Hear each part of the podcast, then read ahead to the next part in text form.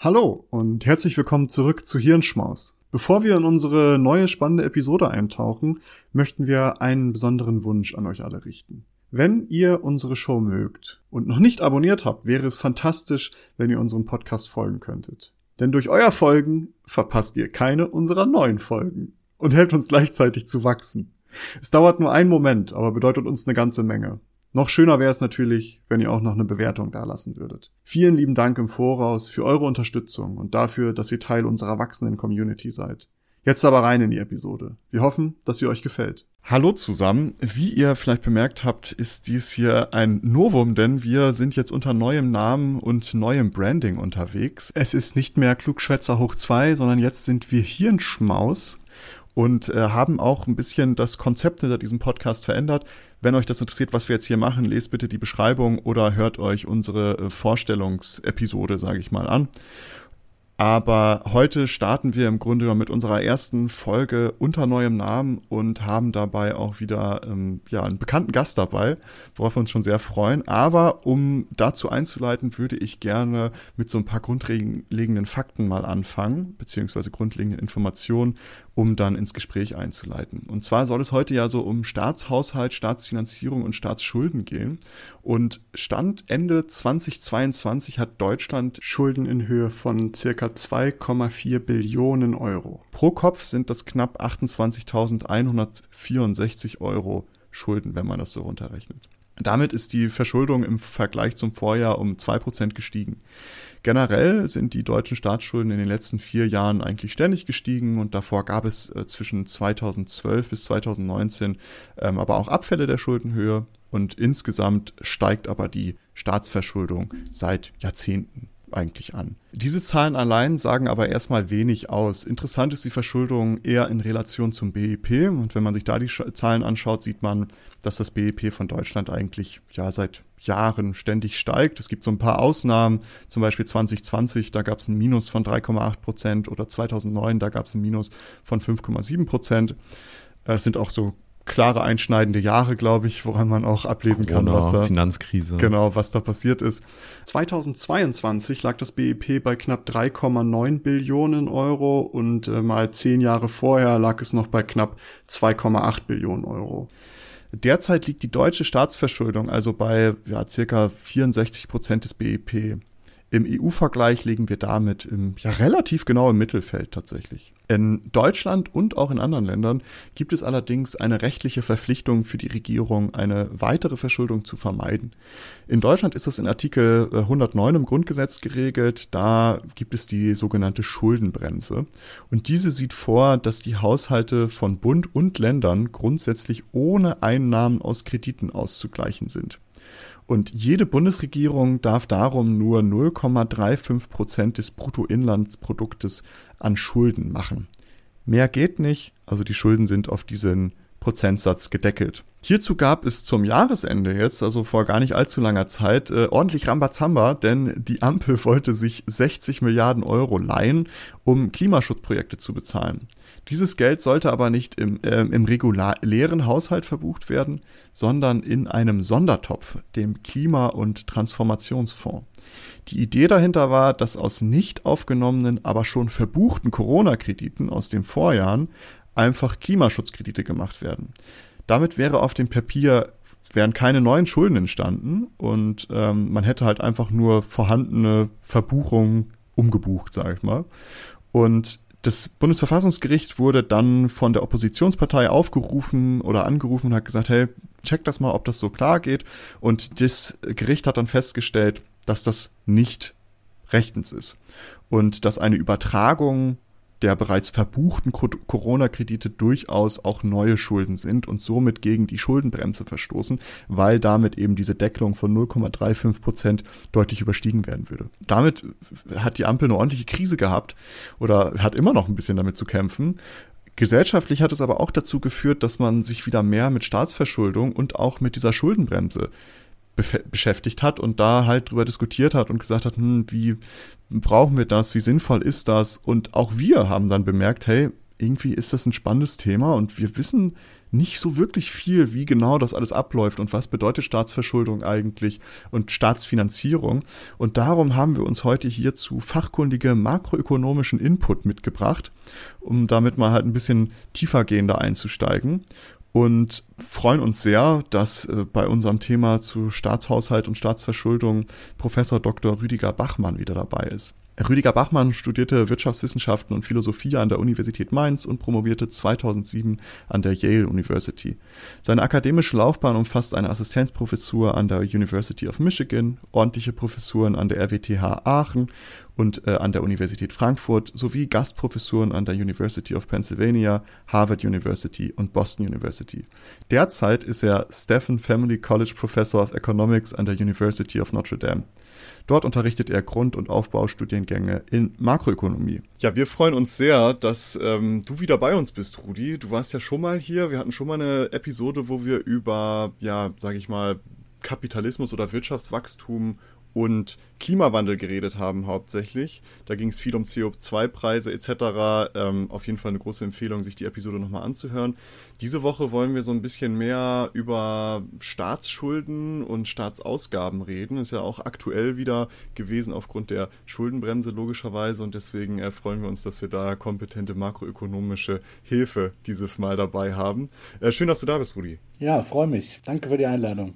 Vielleicht erstmal ganz, ganz grundlegend. Ähm, was ist so der, wenn es den überhaupt gibt, der wirtschaftswissenschaftliche Konsens so zu, zu, zu Staatsschulden? Also ist eine Verschuldung zu vermeiden oder ist es okay, wenn ein Staat sich verschuldet? Also Konsens gibt es ja fast nie in den Wirtschaftswissenschaften, ja. aber ich meine, das äh, äh, auf diese, sagen wir, grundlegenden Fragen, da gibt es schon, würde ich sagen, eine konsensuale Antwort, die, die man vielleicht wie folgt äh, formulieren könnte. Also Staatsschulden ganz äh, sozusagen vom High Level jetzt gesprochen, äh, von der Vogelperspektive gesprochen, sind eben eine Form der Staatsfinanzierung.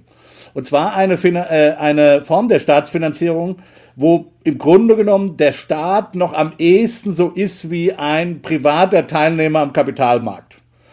Natürlich aufgrund seiner Größe ist er das auch nochmal speziell, aber es gibt ja auch, sagen wir mal, große Privatteilnehmer am Kapitalmarkt. Also keine Ahnung, Warren Buffett ist reicher wie so mancher Staat, ja. Genau, also wo, wo er eben sich Mittel besorgt an einem, ja, in, typischerweise dann auch internationalen Kapitalmarkt äh, wo er letztlich Kredite aufnimmt. Das geschieht in Form von Schuldscheinen. Typischerweise hat er der Staat dann auch äh, Kreditzinsen auf, äh, zu bezahlen ähm, äh, seinen Schuldnern und dann nach, ne, nach dem Ablauf der Laufzeit werden die halt typischerweise dann äh, zurückgezahlt und dann werden typischerweise neue Staatsschulden oder neue äh, Anleihen in diesem Kapitalmarkt platziert. Also das ist die eine Form. Die anderen beiden Formen, die sind eben tatsächlich anders. Und da ist der Staat wirklich äh, gänzlich anders als der Privatmann. Ja? Und äh, das sind eben die Steuern äh, weil äh, die Steuern sind sozusagen ein hoheitliches Recht des Staates. Die, die libertären Spinner auf Twitter, die nennen das dann äh, sozusagen legalisierter Raub oder sowas. Es ist natürlich insofern schon was dran. Also das ist was, äh, Steuern zu erheben ist was, was nur der Staat darf. Ja, ich kann ja nicht einfach jetzt zu, zu, zu Maurice gehen oder zu Nils gehen und sagen, hier, ich konfisziere jetzt einfach mal äh, äh, einen Teil deines Einkommens.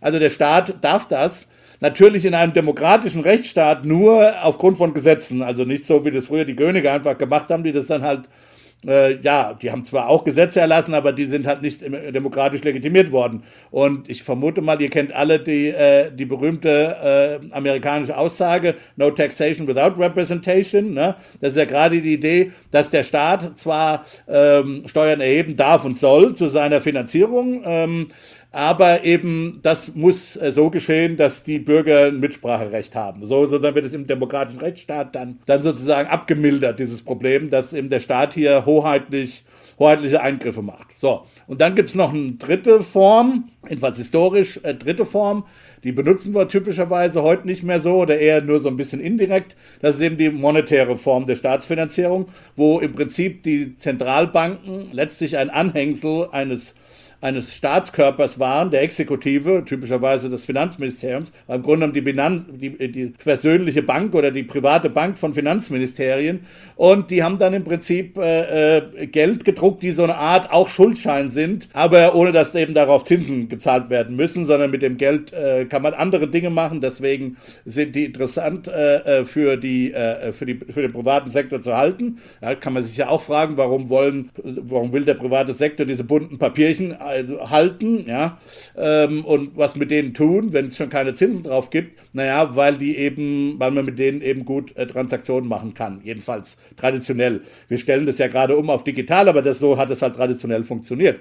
Und dann konnte der Staat halt auch einfach Geld drucken und so seine Ausgaben dann äh, mit bestreiten. Wie gesagt, das machen wir heute nicht mehr so, jedenfalls nicht mehr so ganz direkt. Aber äh, das sind im Prinzip die drei sozusagen historischen Möglichkeiten, wie sich Staaten finanzieren können. Und die Staatsschulden sind eben ein Instrument, genau wie die anderen beiden. Und äh, die haben jeweils Vor- und Nachteile. So müssen wir drüber nachdenken. Das ist halt einfach ein Werkzeug der Staatsfinanzierung. Wie, nochmal, um es zusammenzufassen, wo die Staaten eben noch sozusagen am ähnlichsten als private, wie private Akteure auftreten, im Gegensatz zu den anderen beiden, weil, wie gesagt, Steuern und einfach mal so Geld drucken können wir natürlich nicht so als Otto Normalverbraucher. Ähm, es, es, gibt ja auch so richtige Hardliner, die so sagen, Staatsschulden sollten komplett vermieden werden, auch in, der, in den Wirtschaftswissenschaften. Ja, aber das ist Quatsch. Dafür gibt es also überhaupt keine, äh, keinerlei vernünftige ökonomische Theorie, die, da, äh, die dahinter stehen würde. Das ist wirklich komplette Ideologie dann. Denn wie gesagt, in bestimmten, in bestimmten Hinsichten, und das ist ganz wichtig, das zu betonen, in bestimmten Hinsichten hat der Staat natürlich Finanzierungsprobleme, nicht, die nicht unähnlich von privaten Haushalten sind. Ja? Und auch private Haushalte verschulden sich ja. Also wer kauft schon ein Haus, indem er das einfach sozusagen bar beziehungsweise einfach einfach bezahlt, ja, äh, selbst wenn es nicht bar ist, aber einfach mit seinem mit, mit, mit äh, das einfach überweist sozusagen, ja. Wer wer, wer, wer, wer tut das? Ja, ähm, und äh, man kann sich äh, schon klar machen, was das für enorme Wohlfahrtsverluste äh, bedeuten würde, wenn wir keine Hypothekenkredite hätten in, äh, in, unseren, äh, in unserer Zivilisation. Das habe ich tatsächlich mal erlebt. Ähm, äh, ich erzähle immer gerne die Story.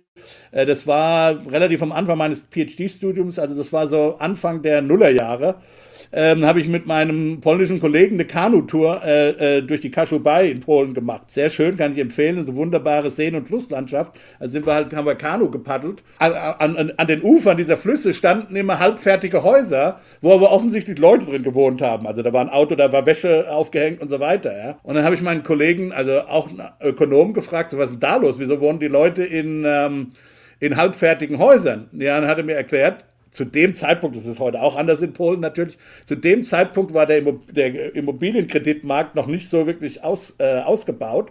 Das heißt, was die Polen damals tatsächlich gemacht haben, die haben angespart, haben das Fundament gelegt, dann haben sie wieder angespart, dann haben sie mal den ersten Stock gebaut, dann sind sie eingezogen, dann haben sie wieder angespart und haben den zweiten und das Dach ausgebaut oder so, ja.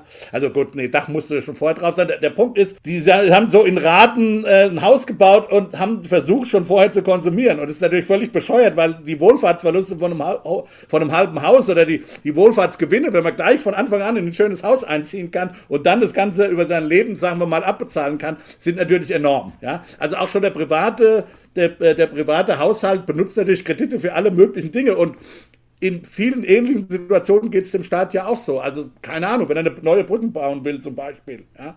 Oder eine Straße, das ist ja ein Investitionsgut, das über lange Zeit genutzt werden will, da macht es ja auch keinen Sinn, da immer anzusparen. Beziehungsweise es macht auch keinen Sinn, und da ist der Staat ein bisschen eben ein bisschen anders. Die Alternative für den Privatmann wäre ja zu sagen, okay, ich, um jetzt das Haus ganz schnell bauen zu können, arbeite ich 24 Stunden und schlafe nicht mehr. Und, aber auch das ist ja wohlfahrtstechnisch völlig bescheuert, ja ähm, sondern man will ja ungefähr relativ gleiche Arbeitszeit über seinen Lebens, äh, Lebensabschnitt haben und nicht äh, wie blöd arbeiten müssen, äh, um sich biologisch zu renieren, nur damit man sich ein Haus finanzieren kann. So was ähnliches gibt es beim Staat auch. Beim Staat, der muss da nicht arbeiten, aber der müsste eben für Investitionsgüter dann massiv Steuern erhöhen ja, in einer, in einer bestimmten Periode, um die sozusagen von Anfang an zu finanzieren und eben nicht über Schulden. Aber das ist natürlich auch bescheuert, weil wenn du einen Haufen Steuer auf einmal erhebst, das hat natürlich Auswirkungen auf die Gesellschaft. Je nachdem, was es für eine Steuer ist, sagen wir mal eine Einkommensteuer, äh, das wird dann, da werden sich dann Leute im Zweifelsfall schon überlegen, äh, ja, arbeiten wir da überhaupt? Also mit anderen Worten, je höher du Steuersätze setzen musst und wenn sie dann wirklich ganz hoch äh, äh werden, das heißt nicht, dass der Staat nicht Spielräume hat, aber wenn die dann zu hoch werden, dann hören einfach bestimmte Leute auf zu arbeiten, beziehungsweise arbeiten schwarz. Reduzieren also die Steuerbasis, sodass es gar nicht klar ist, dass der Staat am Ende mehr Steuern einnehmen wird. Also da sind schon Grenzen gesetzt, was äh, mit der Sofortfinanzierung. Ja, und insofern macht es eminent Sinn, dass der Staat auch Schulden aufnimmt für Investitionen und eben dann das sozusagen über etwas höhere Steuereinnahmen in vielen, vielen Jahren danach äh, ähm, sozusagen äh, dann finanziert. Also das wäre zum Beispiel so ein offensichtlicher Grund, warum äh, der Staat Schulden aufnehmen will. Ein zweiter Grund, um das abzuschließen, ist, äh, wenn du so in so temporäre Schocks kommst. Ja, ähm, man kann zeigen, das ist jetzt ein bisschen, sagen wir mal, kompliziertes Argument, aber man kann zeigen, dass du Steuern im Grunde genommen nicht so stark ändern willst über den Zeitablauf, sondern du willst ein relativ konstantes Steuersystem haben. Wenn du jetzt aber dann Krisenschock kriegst, ja, dann kannst du natürlich einerseits Ausgaben kürzen, aber auch das willst du vielleicht nicht, weil die Leute sich darauf verlassen haben, dass öffentliche Güter bereitgestellt werden und wenn du das kürzen musst, hat das auch Wohlfahrtsverluste äh, zu, zur Folge. Das heißt, wenn du relativ sicher weißt, dass dein Schock ein temporärer ist, also was klassischer Fall Corona, irgendwann war dann schon mal klar, dass das vorbeigehen würde. Vielleicht von Anfang an war noch nicht klar, dass wir, dass es nur zwei Jahre dauern würde, aber es war auch klar, dass es nicht in alle Ewigkeit, wir werden irgendwie mit Corona leben müssen. Das war auch klar, ja. Das war, das ist also ein klassischer Fall von einem temporären Schock. Auch so eine Energiekrise ist ein temporärer Schock natürlich. Äh, und da äh, willst du nicht eben Einnahmen erhöhen müssen oder Ausgaben kürzen äh, für die Wirtschaft, sondern da willst du einfach drüber hinwegkletten. Ja, und das machst du halt mit Schulden. Und genauso macht es ein privater Haushalt ja auch. Der nimmt, wenn es ihm nicht so gut geht, vielleicht auch mal einen Kontokredit auf, einfach um, ja, um, um wenn es temporär ist. Wenn, wenn, wenn das natürlich dauerhaft ist, dann muss er seinen Konsum zurück, zurückfahren. Das gilt dann auch für Staaten.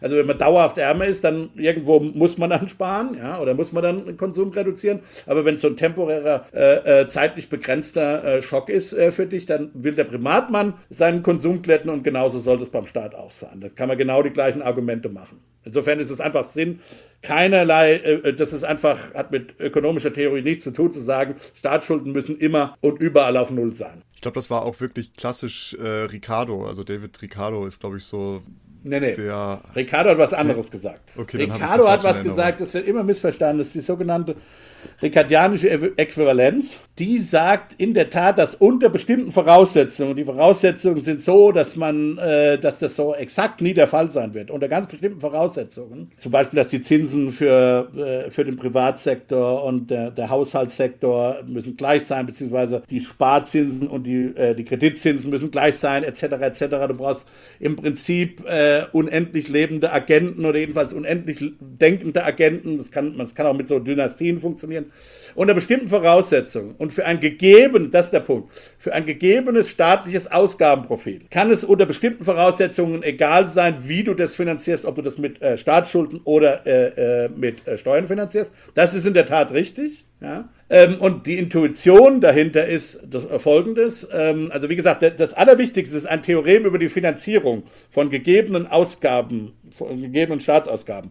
Das sagt nichts darüber aus, darüber wird's immer, damit wird es immer verwechselt. Wenn der Staat jetzt seine Ausgaben erhöht oder erniedrigt, das dann gilt das ricardianische Theorem nicht mehr. Sondern es gilt immer nur, wenn du annimmst, dass die Staatsausgaben fixiert sind und die Finanzierung in Frage steht sozusagen. Ja? Und, und da geht's dann, und da kann man zeigen, dass, wie gesagt, unter sehr bestimmten idealisierten Bedingungen ähm, es egal ist, ob du Staatsschulden, äh, ob du das mit Staatsschulden heute finanzierst oder, oder, oder mit Steuern. Ganz einfach aus dem Grund, weil eben heutige Staatsschulden morgen zu steuern werden. Und wenn die Haushalte sozusagen das rational erwarten, dann wissen sie, dass sie eben morgen ärmer gemacht werden über Steuern um genau den gleichen Betrag. Und den werden sie heute sparen. Und insofern gibt es dann, äh, gibt's dann eine gewisse Neutralität. Also sozusagen das, was der das, was der Staat mehr an Schulden aufnimmt, geht genau in die Ersparnis der Haushalte. Und dann passiert gar also nichts. Es hätte keine, keinen Einfluss auf die, auf die Nachfrage. Hätte keinen Einfluss auf die Nachfrage, auf die Konsumnachfrage, auf die Investitionsnachfrage, genau. Das ist das Ricardianische ja. Theorem. Und das ist wichtig. Ich sage nicht, dass man das nicht lehren sollte. Ich lehre das, aber ich sage den Studenten dann immer, es geht darum, die ökonomischen Kräfte, die dahinter stehen, nämlich über Erwartungsbildung zu verstehen. Nicht darum zu behaupten, dass dieses Theorem eins zu eins gilt. Ja? Äh, und äh, so, so, muss man, glaube ich, äh, drüber nachdenken. Es gibt noch einen, das ist mir noch gerade eingefallen, es gibt noch einen dritten, sozusagen allgemein, denke ich, akzeptierten Grund für Staatsverschuldung, und zwar für Staaten, die ganz speziell sind, so Staaten wie in Deutschland und die USA, die mit anderen Worten, die eine gewisse hervorragende Bonität haben, was bedeutet das für einen Staat? Naja, es ist ein Staat, das eine gute Steuerverwaltung hat, das im Zweifel auf seine Besteuerungsobjekte zugreifen kann, ja, äh, was viele Entwicklungsländer zum Beispiel gar nicht können. Die können gar nicht einfach Steuern erhöhen, ähm, um Staatsschulden zu bedienen, weil die gar nicht, äh, weil der informelle Sektor so groß ist, weil die gar nicht den Staatsapparat haben, ja, um, um wirklich auf zum Beispiel Einkommen wirklich zugreifen zu können. Na, das können die USA, das können Deutschland. Und wie gesagt, das sind äh, eben Länder, die eine funktionierende Steuerverwaltung haben. Zweitens sind sie groß. Ja? Und es gibt in der Welt aus verschiedenen Gründen, gerade in einer alternden Welt, hohe Sparwünsche. Und zwar Sparwünsche in Vermögenstiteln, die A relativ sicher sind und B relativ liquide. Was heißt das liquide? Dass du im Falle eines Falles, wenn du das Vermögen liquidieren musst, weil du jetzt einen Konsumbedarf hast, dass du das Ding auch wieder loskriegst. Dazu brauchst du große Kapitalmärkte. Du brauchst also, äh, äh, ähm, also Anleihen oder, oder Vermögensgegenstände, die in großen Kapitalmärkten gehandelt werden. Naja, und das sind eben äh, ähm, äh, typischerweise Anleihen von gro A, großen Staaten, weil die eben viele solche Anleihen äh, auf den Kapitalmarkt werfen können und eben sehr gut äh, beleumundenden Staaten mit entsprechender äh, fiskalischer Kapazität im Zweifel auch die Steuern dann zu erhöhen, um diese Anleihen zurückzuzahlen und eben nicht äh, äh, ein Staatsbankrott einen temporären Staatsbankrott erklären zu müssen. Und diese Bereitstellung von sicheren und liquiden äh, Vermögenstiteln durch diese Staaten ist sozusagen nochmal eine extra, ein extra Wohlfahrtsgewinn für die Welt. Vielleicht nicht mal so sehr für Deutsche, aber für die Welt. Weil die Welt dann eben, vielleicht auch für Deutsche, weil man sieht es ja in der Rentenversicherung, wo legt die an? Die legt in Staatspapieren an. Wo soll sie denn sonst anlegen? Ja, die will das ja nicht äh, sozusagen auf äh, Cash. Aber selbst mit Cash, da müsste ja Tresore bauen, müsste eine Privatarmee da vorstellen, müsste die Armee da vorstellen, damit diese Tresore nicht ausgeraubt werden können. Also diese Staatstitel, so deutsche Schulden oder amerikanische Schulden, äh, die sind schon richtig geil von einem, wie gesagt, Sicherheitsstandpunkt und einem Liquiditätsstandpunkt. Die kannst du jederzeit veräußern, ja, wenn's, wenn es sein muss. Und bisher haben die noch immer alle zurückgezahlt ja, ihre, ihre Schulden. Die sind nicht in Bankrott gegangen. Und diese Bereitstellung, das können nur ganz wenige Staaten auf der Welt. Ja, das kann Japan, das kann Deutschland, Europa als Ganzes vielleicht, die Schweiz, aber die Schweiz ist sehr klein, ja, ähm, UK vielleicht und, und, und ja, und eben äh, der ganz große Player ist dann natürlich USA, das ist da. Die, die stellen sozusagen die, die sicheren liquiden Bestände für die Welt äh, bereit. Warum, weswegen der Dollar auch so beliebt ist als Weltleitwährung. Äh, Vielleicht nochmal eine, eine ganz andere Frage. Im, also im Gegensatz zu Maurice äh, Frage gerade, keine oder Aussage, keine St äh, Staatsschulden überhaupt aufnehmen. Warum muss der Staat denn Schulden zurückzahlen in der Hinsicht, also sie reduzieren? Kann der Staat nicht einfach sagen, wir nehmen immer wieder neue Schulden auf, um die alten so gesehen zu bedienen und gleichzeitig auch nochmal neue Schulden, um den Wachstum irgendwie zum Beispiel eine Krise zu überstehen? Ähm, weil am Ende Schulden ja, also das, Gesamtkapital wächst ja auch die ganze Zeit. Also wenn man das proportional machen würde, würde doch im Endeffekt die Steuerlast oder die Schulden, die Verschuldung gar nicht weiter steigen, wenn man einfach sagt, okay, ich nehme einfach neue Schulden auf, um die alten äh, damit zu bezahlen, oder? Ja, absolut. Das ist dann übrigens tatsächlich der große Unterschied. Ich habe ja gesagt, bei Staatsschulden ist der, ist der, der Staat noch am ehesten so wie der Privatmann, ja, wie gesagt, im Unterschied zu Steuern und Gelddrucken.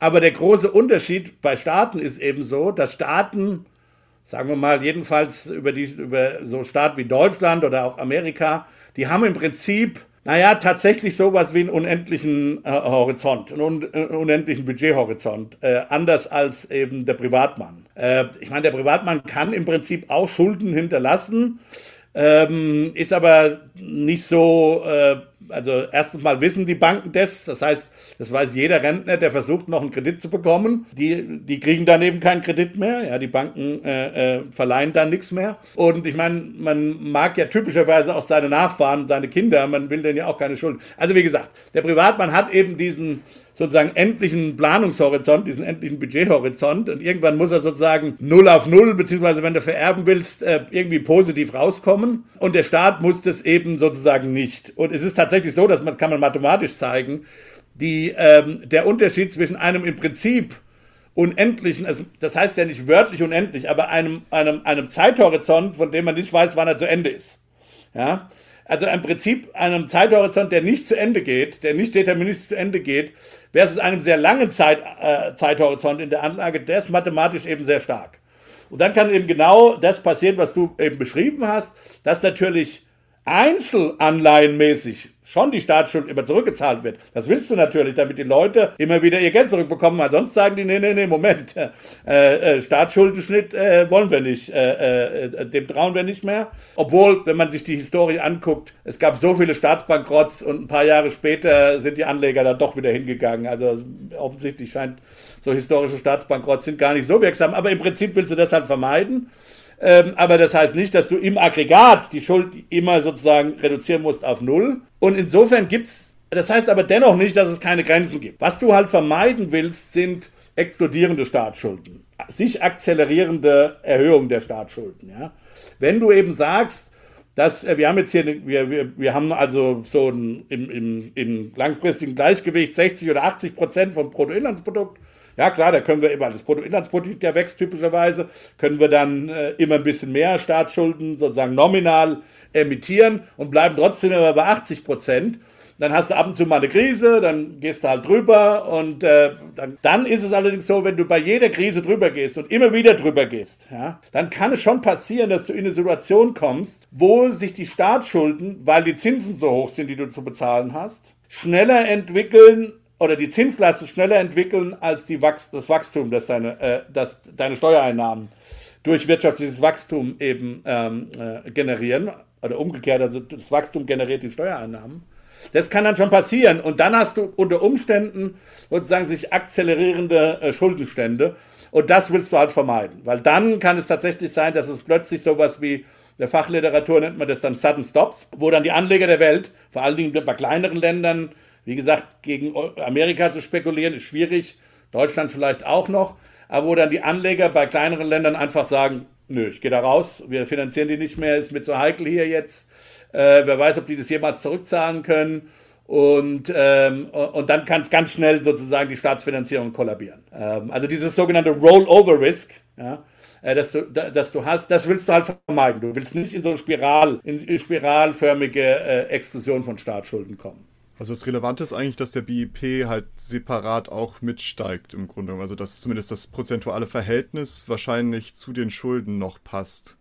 Ja, wobei es gibt jetzt auch keine, sozusagen, es gab ja mal diese Diskussion, dass 90 Prozent Staatsschulden äh, über BIP, dass das irgendwie so eine magische Schwelle ist. Ab dann sozusagen, danach wird dann ist dann Katastrophe. Aber warum? Das ist over, genau. Das ist auch nicht passiert. Wir haben Japan mit, keine Ahnung, 200. 200. Ja. Es kommt ja. immer noch darauf an, wer die hält. Sind es Ausländer zum Beispiel? Sind es deine eigenen Leute, die du im Zweifelsfall eigen, eigen, einfach enteignen kannst? Ja, Zum Beispiel in Japan. In Japan wird es hauptsächlich von den eigenen Leuten, von den eigenen, das macht ja auch Sinn. Japan ist eine so alte Gesellschaft, die mussten einfach sparen. Ja, also mit was haben die gespart? Naja, zum Teil eben Immobilien in Tokio und äh, japanischen Staatsanleihen. Ja, da macht völlig Sinn, äh, da hohe, da hohen äh, äh, Staatsschulden zu haben. Also es gibt nicht diese eine magische Grenze, sondern es, äh, Schuldentragfähigkeit ist eine komplexe Analyse, die man machen kann, ja, äh, ähm, und die zum Teil Märkte auch machen, zum Teil rational, zum Teil irrational. Wobei es letztlich nicht drauf ankommt. Ich meine, wenn die Märkte dir, dir nichts mehr leihen wollen, das haben sogar die Engländer ja, Liz Truss, die dann zurücktreten musste, hat es ja erfahren. Da musst du, da muss, das, das willst du vermeiden. Aber es gibt jetzt nichts, keine sozusagen bestimmte magische Zahl, wo man sagen kann, ab dann passiert sicher äh, das Unglück. Aber verstehe ich das richtig? Der einzige Grund, warum zum Beispiel 90 Prozent diese Grenze wäre, wäre, weil der Markt oder die Menschen, die diese Anleihen theoretisch kaufen würden, die dann nicht mehr kaufen würden. Also es ist ein rein reines Glaubensspiel im Endeffekt, ob die Leute noch an die, an die Aktie oder an das, die Rückzahlung glauben. Solange die Anleger glauben, dass du zurückzahlst und dir weiterhin Geld geben, sind Schuldenstände erstmal irrelevant, irrelevant. Das ist ein reines soziales Gleichgewicht, wo du natürlich sagen kannst, du kannst natürlich sagen, wenn ich einen relativ geringeren Staatsschulden habe, relativ zu meinem Bruttoinlandsprodukt, dann ist es nicht so schwer, dann, ähm, äh, die, dann sind die Zinslasten einfach. Das Problem wird dann, wenn die Zinslasten anfangen stärker zu steigen als deine Steuereinnahmen. Ja? Dann kommst du in so, eine, in so eine permanente Spirale, wo du das Defizit immer erhöht und, die, und das Staatsdefizit und die, der Schuldenstand sich immer schneller aufbaut. In diese Spirale willst du nicht reinkommen, weil dann die Leute irgendwann sagen, Moment, ich will nicht der Letzte sein, der da rausgeht. Und dann kriegst du halt, das ist dann wie, das ist dann wie eine Art Bankrun, kennt man ja vielleicht, so ein Bankrun, ja, wenn, wenn man Zweifel besteht, ob die Bank noch liquide ist, sie muss noch nicht mal zahlungsunfähig sein, es halt einfach liquide ist, also nicht in der Lage ist, wann immer ich will, eben mein Konto zu räumen. Wenn alle Leute das anfangen zu glauben, rennen die dahin und dann willst du halt der Erste sein in der Schlange vor dem Geldautomaten und dann passiert das halt sehr schnell. Und genauso, so ähnlich funktionieren halt auch die äh, spekulative Attacken dann gegen, gegen Staaten, wenn die dann so nervös werden, da will dann keiner der Letzte sein, also und dann kann das relativ schnell gehen. Und dann hast du halt dann typischerweise Staatsschuldenkrisen ähm, wie gesagt, die haben, wir, die haben wir in Asien gesehen, die haben wir in Lateinamerika gesehen. Ja, und wir haben sie auch in Europa gesehen, klar. Äh, in der, in der in 2015, 2016. Also ist im Endeffekt äh, Finanzpolitik oder so globale Finanzpolitik für Staaten so ein bisschen zu vergleichen wie äh, wenn man die, äh, weiß ich nicht, eine Massenpanik im Stadion versucht zu, äh, zu nicht ausbrechen zu lassen. Man versucht einfach die Leute genau. immer sich sicher zu fühlen, auch wenn das Risiko gerade potenziell groß ist aber das wird nur gefährlich, wenn die Leute Angst bekommen, so gesehen. Also klar. Solange die, solange die einfach da sitzen und nichts passiert und dir immer wieder Geld geben, dann. Äh, aber das, wie gesagt, ich meine, irgendwann, äh, wenn deine Schulden explodieren, explodieren, explodieren, dann äh, werden die Leute schon aufwachen. Das ist nicht so, dass du die Leute, den Leuten ewig Sand in die Augen streuen kannst. Also die, mit anderen Worten, diese solche expl ex expl explosiven Schuldenspiralen, wär, also in der Theorie können die tatsächlich ewig gehen. Ja. Das kann man sogar zeigen. Aber praktisch natürlich nicht. Also irgendwann so, wachen die Leute auf. Äh, vielleicht nochmal eben eine, eine andere Frage, nämlich äh, wir hatten jetzt gerade ja darüber gesprochen, dass durch die Ausgaben so gesehen, also wenn wir Schulden aufnehmen, um irgendwelche Dinge zu bezahlen, ähm, irgendwann die Zinsen dafür steigen dann und dann kriegen wir ein Problem. Aber kann das nicht andersrum auch passieren, dadurch, dass wir ja jetzt gerade sehen, ähm, wir machen einen Schnitt, wir ganz viele, äh, du hattest es auch gesagt, ganz viele Sachen könnten gestrichen werden. Kann dadurch nicht dann auch das Gegenteil nämlich passieren, dass das BIP sinkt, weil auf einmal ähm, ja unter Umständen Unternehmen pleite gehen, Menschen irgendwie arbeitslos werden, was auch immer, dadurch einfach weniger BIP wird und dadurch dann, dass, dass die Krise entsteht, dadurch, dass eben zwar alles an Schulden gleich bleibt, Zinsen gleich bleiben, aber auf einmal die Gegenseite, also das, was man einnimmt, was auch immer, äh, an Steuereinnahmen und so weiter, das sinkt so sehr, dass das, oder fängt überhaupt erstmal an zu sinken, sodass das das Problem wird? Ist das auch denkbar oder? Das kann man, das, sicher, das, diesen Weg kann man sich denken, in der, in, im Prinzip schon, ist genau wie du beschrieben hast. Also, wenn eben das Bruttoinlandsprodukt äh, durch, so nennt man es ja, Aus, Austeritätspolitik, so massiv äh, nach unten geschraubt würde, ähm, dass, ähm, äh, dass dadurch die Staatsschulden dann nicht mehr tragfähig sind, weil du keine vernünftige Steuerbasis mehr hast, auf, deren, auf denen du dann äh, sozusagen äh, äh, diese, ein, diese einzelnen Staatsanleihen tatsächlich zurückbezahlen kannst. Das kann im Prinzip schon passieren. Nur muss man ehrlicherweise sagen, wirtschaftsgeschichtlich ist der andere Fall der häufigere. Also ich weiß nicht, ob, ob schon mal einen Fall gab, wo sich ein Staat so kaputt gespart hat und dann deshalb in den Staatsbankrott gehen musste. Was nicht heißt, dass man mit zu starker Austerität natürlich schon enormes Leid äh, erzeugen kann. Also mit Griechenland hat man das sicher nicht optimal gemacht. Da war es, das kann man relativ sicher jetzt sagen, zu viel Austerität drin äh, damals in der, in der europäischen Schuldenkrise überhaupt, äh, was, der, was den europäischen Süden angeht, aber sicher mit Griechenland ganz besonders. Äh, das hätte man sicher äh, cleverer lösen können. Aber ja, also wie gesagt, ich kenne einfach keinen Fall, wo sozusagen der umgekehrte wo es umgekehrt, müssten wir jetzt mal einen Wirtschaftshistoriker fragen, wo es wirklich zu viel Sparen zu einem Staatsbankrott geführt hätte. Aber theoretisch ist es denkbar, klar. Ich, ich habe noch mal eine Frage, vielleicht auch eine, eine sehr naive und äh, äh, vielleicht auch eine leicht zu beantwortende Frage. Wäre es, also wir haben ja jetzt gerade viel über dieses doch sehr vergleichbare mit dem, äh, mit dem Privaten, ne? Ich nehme praktisch Kredite bei Menschen und anderen Staaten, was auch immer auf. Ähm, aber es gibt ja auch die Möglichkeit, Geld zu erzeugen. Jetzt gibt es ja aber Situationen, die sind einfach wichtig, da irgendwie Geld für zu haben, weil sie beispielsweise Klimawandel, beispielsweise Corona, beispielsweise was auch immer. Es gibt ja Situationen, in denen man irgendwie gesellschaftlich, eigentlich gemeinschaftlich sagen müsste, okay, wir müssen jetzt irgendwie diese Ausgaben tätigen. Wäre es in solchen Situationen nicht sinnvoll, dann Geld zu erzeugen und zu sagen, okay, ist jetzt erstmal egal, wir müssen dieses Problem lösen, ähm, wir wollen kein, kein, keine Gefahr laufen, äh, hier jetzt praktisch einen Bankrun, was auch immer zu erzeugen. wir erzeugen jetzt das Geld dafür. Das ist nur dafür. Wir erzeugen jetzt diese Sachen, die wir müssen, um das, das Problem zu lösen. Beispielsweise Energiewende. Wir erzeugen jetzt einfach Geld, um praktisch äh, in Deutschland ähm, ja, auf erneuerbare Energien umzustellen. Äh, und haben danach zwar keine zusätzlichen Schulden, es gibt mehr Geld im Umlauf, aber verglichen mit dem Gesamtgeld im Umlauf wahrscheinlich gar nicht so viel mehr. Und wir haben das Problem praktisch der Energiekrise gelöst, dadurch, dass wir dieses, ja, das Geld, was ja sowieso ja, relativ, also es gibt ja keine Golddeckung oder so, relativ imaginär ist, da gibt es jetzt halt ein bisschen mehr von, aber wir haben das Problem gelöst. Ist das nicht ein denkbarer Weg oder was spricht dagegen? Warum macht also das du, keiner? du redest jetzt tatsächlich um monetäre Staatsfinanzierung. Beispielsweise, ja genau, es wird einfach wirklich... Also ich meine, Staatsschulden auszugeben ist ja auch eine Art von Gelddrucken. Ja. Ist halt nicht so das, das äh, physische Drucken von, von Scheinen beziehungsweise Erzeugen von Kontokorrentkrediten auf, auf irgendwelchen Konten der Zentralbank beziehungsweise der privaten der privaten äh, äh, Haushalte. Ja, was spricht gegen monetäre Staatsfinanzierung? Also das Problem ist, ähm, also zunächst mal können wir das einfach nicht machen. Ja, das haben wir uns, dieses Instrument haben wir uns, ich würde am Ende dann doch sagen, aus guten Gründen aus der Hand genommen. Ja, äh, weil es eben tatsächlich historisch so war, dass genau diesen einfachen Weg, den du jetzt beschritten hast, Staaten immer wieder bestritten haben für alle möglichen Unsinnssachen. Und der, der Witz funktioniert aber nur, dass du dieses Commitment das nicht zu tun, auch dann, wenn es dir wehtut. Nur so funktioniert das Commitment. Also wenn, wenn's dir, wenn du das immer nur tust, wenn es ähm, um nichts geht, naja, dann ist es auch kein wirkliches Commitment. Das heißt, du wirst dann in Situationen kommen, wo du sagst, nee, nee, ich kann, ich kann jetzt die Zentralbank nicht wieder abhängig von mir machen. Meine, im Prinzip hast du recht. Im Prinzip könnten wir die europäischen Verträge ändern. Ähm, und ähm, also in Europa ist es nochmal ein bisschen kompliziert, weil ja gar nicht so klar ist, wer, wer sozusagen die fiskalische Autorität die gegenüber, ähm, ist es dann die Kommission, der Rat oder so, da müssen, wir, müssen sich Verfassungsrechtler, Europarechtler nochmal genau Gedanken machen. Ja? Aber jetzt gehen wir mal davon aus, wir wären noch in der Situation, wo wir nur die Bundesbank hätten. Klar, könnte die Bundesbank natürlich auch wieder unabhängig gema äh, abhängig gemacht werden. Ja? Ähm, und dann sozusagen als ja, Staatsbank, als Haus- und Hof. Äh, äh, Bank äh, für die Bundesregierung finanzieren und einfach dieses Geld drucken. Das ist schon richtig. Der Witz ist eben, dass du das hier die Hände eben binden willst weil du weißt, dass das eben für allen möglichen Unsinn auch gemacht werden kann. So, das ist mal der erste Punkt. Der zweite Punkt, es ist auch nicht so, dass diese monetäre Finanzierung ganz kostenlos ist, sondern sie hat eben bestimmte Kosten, bestimmte Verteilungswirkungen, die anders sind als eine Steuerfinanzierung, möglicherweise auch anders als eine Staatsanleihe. Und zwar warum?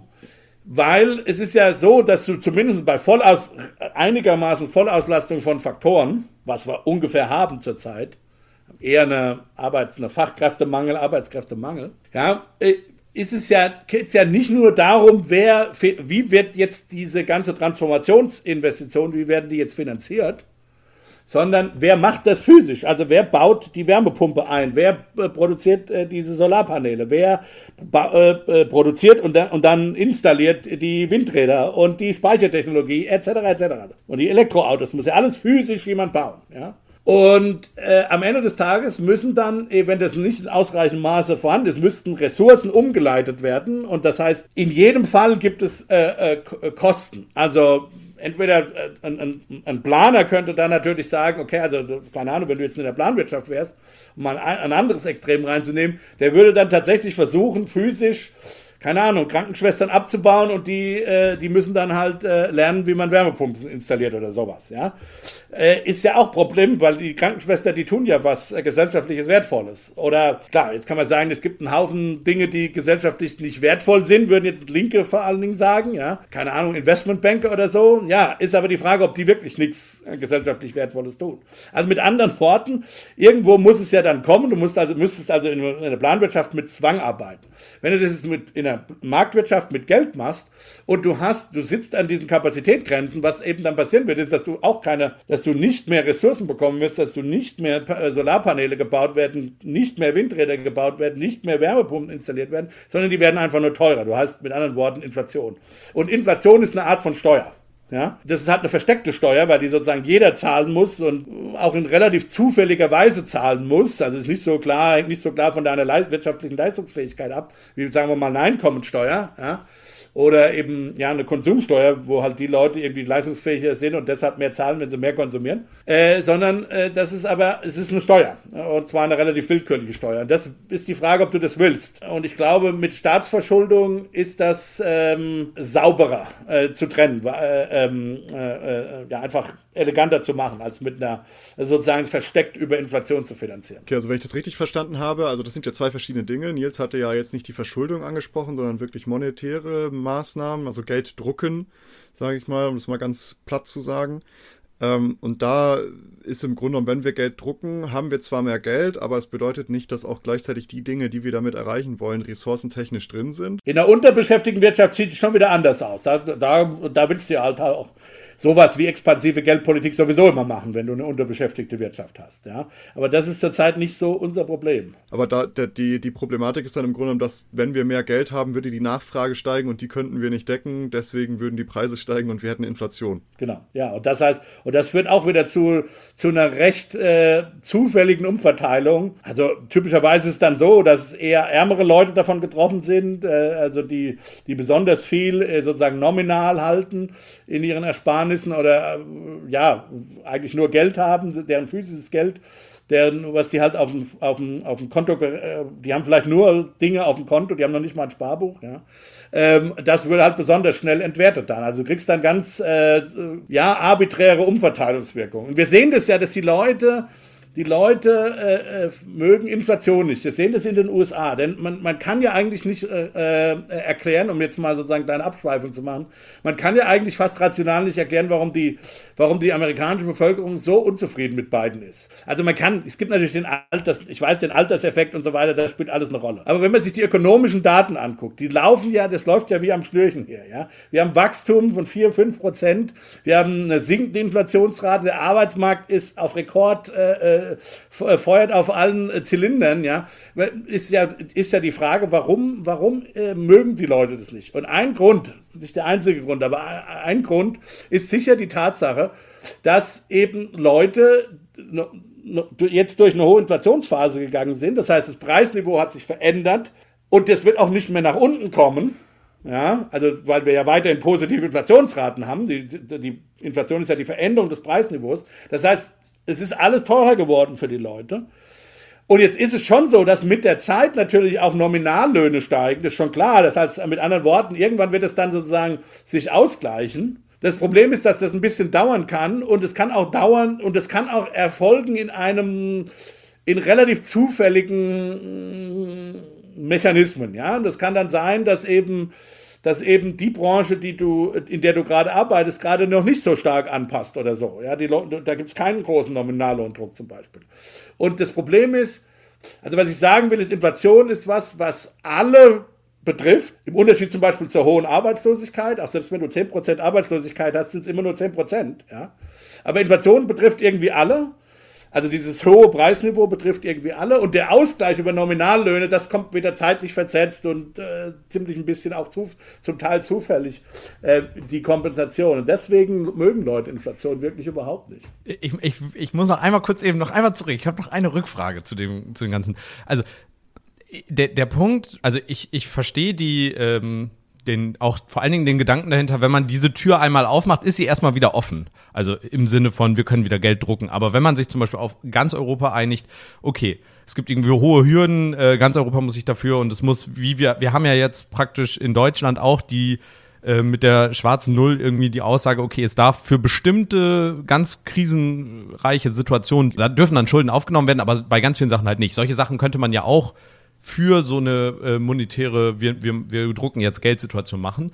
Und auf der anderen Seite gibt es ja auch eine Lenkungswirkung für, wir können jetzt praktisch nicht nur den Markt sagen, was äh, wichtig ist, sondern auch eben Sachen, die vielleicht nicht zwingend wirtschaftlich lukrativ sind, weil ähm, erneuerbare Energien so gesehen, wenn jeder seinen eigenen Strom verbraucht, das reduziert ja Kosten für alle und insgesamt das Geld, was rumgeht, ist ja dadurch weniger und so weiter und so weiter. Also man könnte damit eine Lenkungswirkung machen und um diese Fairness, äh, dieser Fairness-Aspekt, es gäbe ja schon noch die Möglichkeit mittels Subventionen und so weiter auch da weitere Lenkungswirkungen. Natürlich ist das komplex, kompliziert, aber rein theoretisch wäre das doch auch ein, ein Weg, der natürlich dann, sage ich mal, ein bisschen den Markt umschifft, weil der Staat halt ganz klar dann sagt, okay, das müsste in diese Richtung oder wir wollen diese Sache fördern Aber rein theoretisch für solche Krisensituationen, weil ich meine, der Klimawandel ist ja schon äh, ein das größte oder eins der größten Probleme, die wir gerade haben, die sich irgendwie nach wie vor noch nicht wirklich äh, signifikant äh, verbessern, die Situation, wo vielleicht dann solche dann doch vielleicht extremeren Maßnahmen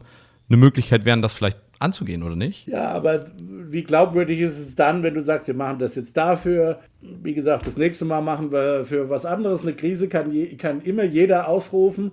Also wie gesagt, der Witz von solchen äh, Selbstbindungen ist schon, dass du, dass du sie auch dann aufrechterhältst, äh, wenn sie wehtun. Das ist ja gerade, das ist ja das, die odysseische, äh, der odysseische Mythos. Ja, also er, er wollte diese Sirenen unbedingt hören ähm, und hat sich eben äh, und wollte da gerne hinfahren und ähm, deswegen hat er sich eben und das hat ihm richtig äh, in dem Moment richtig gekostet, dass er da nicht auf die Klippen zufahren konnte, um diese hübschen Frauen da näher zu inspizieren. Ähm, und ähm, deswegen hat er sich eben die Hände an den Mast gebunden und das hat ihm da unheimlich wehgetan, ja. Und äh, ja, also das, das ist, das ist eben der Punkt. So. Und der andere Punkt ist, es ist eben nicht klar, dass du mit diesen zufälligen Verteilungseffekten besser läufst, als wenn du das sozusagen marktlich über die Staatsverschuldung machst. Ja, ja jetzt kannst du natürlich sagen, politisch dürfen wir uns nicht mehr verschulden, aber das ist ja das Problem. Nur ich würde behaupten, dass politisch die, äh, die Mehrheit für, also wenn es eine, sagen wir so, wenn wir politisch eine Mehrheit für eine Reform, muss ja gar nicht Abschaffung sein, der Schuldenbremse bekommen würden, das ist, das ist, glaube ich, noch eher zu bekommen als eine Aufgabe der, der, der, der, der geldpolitischen Unabhängigkeit von Zentralbanken und der kompletten Veränderung von europäischen Verträgen.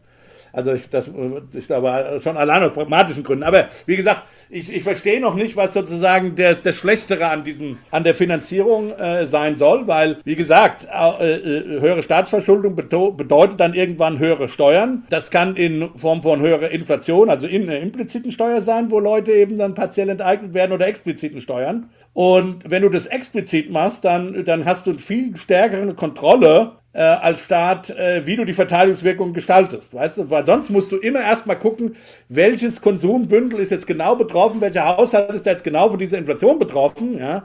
Da gibt es auch vermutlich auch nochmal innerhalb der, der, selbst von Einkommensklassen große Streuungen, weil ja die Leute ganz unterschiedliche Konsumverhalten haben. Also die werden von Inflation dann sehr unterschiedlich betroffen werden. Da, da, du, Im Prinzip in einer, in, in perfekten Welt, wo der Staat alle Informationen hat und für jedes Haushalt sozusagen eine persönliche Inflationsrate ausrechnen kann, kannst kann man sich, äh, kann man vermutlich mathematisch zeigen, dass es, dass es die beiden Dinge ähm, in, in, auf einem gewissen Sinne äquivalent sind. Nur, wenn du das mit einer, über Staatsverschuldung und dann mit einer expliziten Steuer machst, äh, da ist doch ziemlich klar, was du da machst. Dann, wenn du halt die Reichen das tragen lassen willst, dann musst du halt die Einkommensteuer oben am oberen Ende erhöhen. Fertig ist die Laube. Ja, also das ist ja dann kein Problem. Also ich, ich glaube einfach, dass die am Ende des Tages äh, äh, ist die der Informationsbedarf, den du als Staat hast, um das dann einigermaßen auch noch, äh, wie gesagt, sozial gerecht gestalten zu können. Äh, diese Lasten, und du hast völlig recht, diese Lasten müssen von irgendjemand getragen werden, ähm, äh, mit Schulden, Kumm, äh, Steuersystemen. Ähm, äh, äh, äh, abzufrühstücken, als wenn du, wenn du das über so ein, über eine monetäre Expansion machst und einfach Geld drückst. Mhm. Wie gesagt, von dem Pragmatismus ganz abgesehen, dass, dass, die, dass du eher noch eine Möglichkeit hast, äh, die Leute äh, eine politische Mehrheit für eine Reform der Schuldenbremse zu bekommen, als, als, eine, als unser sozusagen Geld, unser Notenbankensystem zu ändern. Da sind wir auch eigentlich schon bei einem guten nächsten Thema mit der Schuldenbremse. Ja, aber ich möchte vielleicht noch mal kurz, bevor wir, weil wir haben ja jetzt so ein bisschen die Detour gemacht, wir reden ja jetzt nicht mehr so um die Staatsverschuldung, sondern halt wirklich um, um über Gelddrucken. Und zwar möchte ich noch einmal kurz zurückgehen und ähm, die Frage stellen, das hattest du auch schon häufiger angerissen, Rudi, so nebenbei, dass wir ja sagen, okay, wenn wir uns verschulden als Staat, ist das ja eine zukünftige Steuer, die entsteht. Theoretisch. Unter bestimmten Bedingungen. Das, das gilt dann, wenn deine Wachstumsraten äh, kleiner sind als deine Zinsraten, weil dann, genau. dann hast du entsprechende, dann, dann sozusagen geht es um Ressourcen, äh, die der Staat irgendwann dann mal äh, ja, ähm, aufbringen muss, um eben diese Anleihen zurückzubezahlen. Ansonsten kommt dann nämlich, wenn es dann nicht tut, dann kann schon passieren, dass du in eine Situation kommst, wenn die Zinsen höher als das Wachstum sind, dann kommen wir genau in diese Akzelerationsspiralen. Ja? Ähm, also insofern bedeutet das unter diesen Bedingungen in der Tat äh, höhere Steuern. Wenn die Zinsen kleiner sind langfristig als das Wachstum, dann ist es Nö, dann hast du sogar ein Free Lunch. Dann brauchst du keine Steuern erhöhen als Staat. Wenn es aber dann so sein sollte, dass das im Grunde genommen, dass es zu einer zukünftigen Steuer kommen würde, unter den Voraussetzungen, dass das BIP nicht über die Zinslast geht und wir im Grunde ein Defizit haben, was wir in Zukunft decken müssen, durch extra Einnahmen. Ist das etwas, was wir vermeiden sollten? Und das ist ja immer diese Generationsfrage, ne, die stellt sich ja bei vielen Dingen, bei der Klimafrage etc. Ähm, und das kommt ja auch häufig bei der Staatsverschuldung, habe ich das schon häufiger gehört, dass man sagt, naja, wir machen jetzt hier Hiopai auf Rücken der, äh, der folgenden Generation. Naja, das ist letztlich eine normative Frage, aber ich würde halt schon sagen, dass es, dass es ein, ein paar, sagen wir mal, Eckpunkte gibt, die man berücksichtigen soll. Also wie gesagt, äh, wenn die Klimatransformation was ist und auch andere Staatsaufgaben was ist, was wir jetzt aufbauen und dann über viele Jahre hin nutzen, hin nutzen werden, dann macht es tatsächlich, wie gesagt, genau wie für den Häuslebauer keinen Sinn, dass er das jetzt aus den aus laufenden Einnahmen alles finanziert. Ähm, und dann macht in dem Sinne Staatsschulden natürlich Sinn. Aber natürlich kann man sagen, okay, also ja, also die, wir wollen, dass die, wir wollen, dass die zukünftigen Generationen diesen tollen neuen Kapitalstock haben, den wir jetzt da, den grünen, den wir aufbauen, und dass sie auch nicht dafür bezahlen müssen. Das kann man natürlich, das kann man natürlich normativ äh, politisch vertreten. Ja, sicher. Weiß ich nicht, ob das so klug ist. Also ich finde, eine, eine faire Lastenteilung ist schon zu sagen, wir stellen euch da jetzt einen, einen grünen Kapitalstock hin äh, über die nächsten 20 Jahre und äh, dann wird es halt über die nächsten 50 Jahre, keine Ahnung, äh, abgetragen. Ähm, Verstehe ich auch, sehe ich auch ähnlich tatsächlich, dass es ja letztendlich nicht etwas ist, was im besten Fall unnötig war, sage ich mal, dass halt diese Steuerlast kommt, ohne etwas dafür zu bekommen letztendlich, dass diese Schulden auch sinnvoll waren. Und jetzt kommen wir, glaube ich, zu dem, was Nils gerade so ein bisschen angesprochen hatte.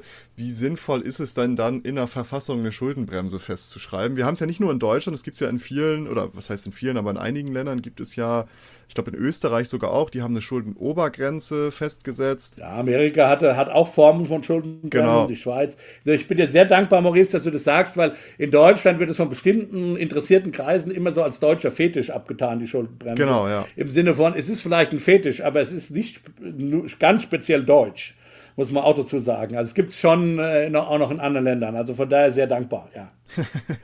Aber wie, wie, wie sinnvoll ist denn das, wenn wir jetzt gerade schon im Grunde genommen etabliert haben, dass es theoretisch möglich ist, solange die Ausgaben sinnvoll sind und dem, dem Wirtschaftswachstum zum Beispiel dienlich sind und die Zinslast nicht übersteigt, wie sinnvoll ist es denn dann, eine feste Schuldenbremse zu verankern, an die sich dann partout gehalten werden muss? Es sei denn, es gibt Krisensituationen, wobei das ja jetzt momentan auch nicht so ganz klar ist, wann die genau vorliegt etc. Aber das Mittel als solches. Also ich würde da zwei Dinge trennen. Das erste ist, ähm, ist die Schuldenbremse, so wie sie jetzt geschrieben wurde, sinnvoll oder hat sie nicht massive Defizite? Und, und da würde ich schon sagen, dass die Schuldenbremse, wie sie geschrieben wurde, in Zusammenklang, das ist ganz wichtig jetzt nochmal, mit, mit den Dingen, die das Verfassungsgericht jetzt in seiner Urteilsbegründung äh, nochmal rausgestellt hat, also Dinge wie das Prinzip der Jährigkeit, ähm, dass du also nicht ansparen darfst ohne weiteres oder sozusagen Schulden ansparen darfst, um sie dann später zu verausgaben, äh, das halte ich für problematisch und äh, dringend reformbedürftig. Äh, für mich gibt es da vier Punkte. Die sind zum Teil einfacher, zum Teil ein bisschen komplexer äh, oder habe ich auch noch selber keine Idee, aber ich kann die vier Schwächen mal auf, äh, aufzählen. Das erste, das haben, darüber haben wir schon ein bisschen gesprochen, ist, und das würde tatsächlich der Bundesregierung jetzt überhaupt nicht helfen, ist tatsächlich, dass diese Schuldenbremse überhaupt nicht auf Marktbedarfe reagiert. Also egal, ob die Zinsen hoch oder niedrig sind und die Zinsen, wenn sie hoch sind, bedeutet ja nichts anderes, als dass äh, das Geld ein bisschen knapper sitzt, dass die Anleger eben mit hohen Zinsen entschädigt werden wollen. Ähm, also mit, mit, anderen Worten, äh, die, äh, die äh, hohe Zinsen bedeutet eben niedrige Anleihepreise und umgekehrt niedrige Zinsen bedeutet hohe Anleihepreise und die, mit anderen Worten, die Leute wollen wirklich diese, diese, diese Staatsschulden halten, auch wenn die Rendite da vielleicht nicht so toll drauf ist. Ja. Also mit anderen Worten, diese Marktsignale werden überhaupt nicht berücksichtigt. In dieser, äh, denn, und was eben damit nicht berücksichtigt ist, ist sowas wie eine Schuldentragfähigkeitsanalyse, die wir ja versucht haben, ein bisschen anzudeuten. Ja. Mit anderen Worten, in der Zeit, als die Bundesrepublik noch Null- oder sogar Negativzinsen äh, äh, hatte auf ihre Staatsanleihen, haben wir, hat die Schuldenbremse ja genauso gegolten wie jetzt mit, keine Ahnung, 2, 3, 4 Prozent, je nachdem, welchen Horizont du anguckst. Ja? Und das macht halt überhaupt keinen Sinn. Und schon gar nicht für Liberale, weil Liberale sollten schon Marktsignale ernst nehmen. Wenn die Märkte sagen, wir, Deutschland, wir wirklich, wir müssen deine Staatsanleihen unbedingt haben, also in der Lage sind, ganz niedrige oder sogar negative Zins, äh, ähm, ähm, ähm, Zinsen zu tolerieren, dann gibt es auch keinen Grund, warum Deutschland diese äh, Staatsverschuldung nicht auch bereitstellen sollte. Ja, und zwar aus genau den Gründen, die wir besprochen haben. Weil es eben ein gutes Sparvehikel ist ja, weil es eben liquide ist, sicher ist und so weiter und so fort. Ja. Also dann hat Deutschland ganz anderen, sollte Deutschland ganz anderen Verschuldungsspielraum haben als bei hohen Zinsen, wo die Anleger sagen, naja, nee, Moment, ich will schon ein bisschen was also haben, Staat, dafür, dass ich dir mein Geld gebe. Ja, das ist mal der erste Punkt. Das ist diese völlige Ignorierung von, von Marktsignalen, vor allen Dingen von Leuten, die mit einem liberalen marktgläubigen äh, politökonomischen Hintergrund. Ja, das finde ich immer sehr, sehr problematisch, ehrlich gesagt. Äh, das ist Nummer eins. Wie gesagt, würde jetzt der Bundesregierung nicht helfen hätte uns aber vielleicht äh, zu Merkels Zeiten geholfen. Jedenfalls wäre da mehr Verschuldungsspielraum dann da gewesen und möglicherweise hätten wir früher angefangen äh, zu investieren. Ja, in der Zeit, als die Ökonomie noch nicht so ausgelastet war, äh, wo diese Wärmepumpen vielleicht hätten einfacher eingebaut werden können und die Schlange noch nicht so da war. Ne? So, das ist mal der erste Punkt. Der zweite Punkt ist, dass es absolut sinnlos ist, zu sagen, wir fahren, nachdem sozusagen der eigentliche Schock wieder weg ist, aber immerhin die Nachwirkungen noch in der Ökonomie sind, und so ist es ja typischerweise, fahren wir jetzt im Zweifel diese, die, die Verschuldungsmöglichkeiten sofort zurück. Ja, von im Prinzip unbegrenzt, beziehungsweise ja, unbegrenzt, soweit es halt begründen kannst, wieder sofort auf diese 0,35. Ja. Warum machen wir nicht, nachdem die Notlage vorbei ist, nachdem wir nicht mehr in, in der Lage oder nicht mehr begründen können, warum wir jetzt noch eine akute Notlage haben, Warum erlauben wir nicht, dass, sich die Wirtschaft sozusagen besser darauf anpassen kann? So eine schrittweise Zurückführung, sagen wir mal über einen dreijährigen Horizont, das kann man ja dann pragmatisch, äh, muss man dann verhandeln, ja. Dass man sagt, wir gehen erstmal auf 1% Defizit zurück, dann vielleicht auf 0,5 und dann im dritten Jahr müssen wir auf 0,35. Damit es einfach dieser Anpassungsprozess, dass man die, von der Notlage nicht auf voll auf Cold Turkey gehen muss. Ja? Ich glaube, und das ist, das ist, das wird sogar, wenn du dir auf die sozialen Medien die Diskussion anguckst, das wird sogar von liberalen Ökonomen, wenn sie ehrlich sind, befürwortet. Ja? Das ist einfach ein Konstruktionsfehler gewesen. Ähm, und das sollte eigentlich lagerübergreifend eigentlich überhaupt kein Thema sein. Und wenn du das hättest, dann hättest du schon mal ein großes, ein Großteil der Probleme, die wir heute mit, den, äh, mit der Schuldenbremse haben, äh, hättest du damit schon mal äh, äh erledigt. Dritter Punkt ist, so wie, wie das jetzt konstruiert ist mit dieser, in dieser Kombinierung mit Jährigkeit und Jährlichkeit und eben der Schuldenbremse, hast, hat der Staat keine Möglichkeit, wirklich sozusagen langfristig mal Ansagen zu machen. Ja, und zu sagen, wir als Staat möchten jetzt, dass die äh, Ökonomie in eine bestimmte Richtung geht, sagen wir mal ökologische Transformation. Ja? Und wir setzen jetzt hier so einen Fonds hin, Mal auf, du kannst es natürlich theoretisch machen wenn du die Opposition mit einbeziehst und dann deine Zweidrittelmehrheit bekommst, so wie in der Bundes, äh, äh, bei der Bundeswehr, da hat man das ja genau gemacht. Da hat man jetzt dieses Signal, technisch oder englisch nennen wir das Forward Guidance, dass Deutschland jetzt einfach stärker verteidigungsbereit sein soll. Ob das mit den 100 Milliarden gelingt, wer weiß, aber das war ja im Prinzip erstmal die Botschaft. Ja, so. Gut, das kann man machen, wenn die Opposition zustimmt heutzutage, aber man kann eine Regierung kann das nicht. Ja? Und der Punkt ist, dass du manchmal Ansagen, klare Ansagen, klares Commitment machen willst, wo es hingeht, damit sich die Leute heute schon, äh, äh, heute schon entsprechend einstellen können und die Anpassungsprozesse langsam anfahren können. Ja? Und es nicht dann eben so mit hohen Anpassungskosten dann so holter die Polter gehen muss in der Zukunft. Ja? Und diese Möglichkeit hat der Staat halt überhaupt nicht. Jetzt sagen die Demokratietheoretiker, sagen, ja, das ist ja gut so, weil das soll halt in jeder Legislaturperiode soll das halt neu entschieden werden. Das Problem ist nur, es gibt halt Probleme, die so über so lange Horizonte gehen und Klammer auf, in dem Fall haben wir ja völkerrechtliche Verträge äh, unterschrieben. Wir haben ein Bundesverfassungsgerichtsurteil zu dem Thema. Ja, also insofern ist das eben nicht in der Verfügnis der Opposition, auch nicht. Die müssen letztlich das Gleiche machen. Dass man doch wollt, wollen, dass man doch will, dass der Staat äh, es kann, so einen Fonds aufzusetzen.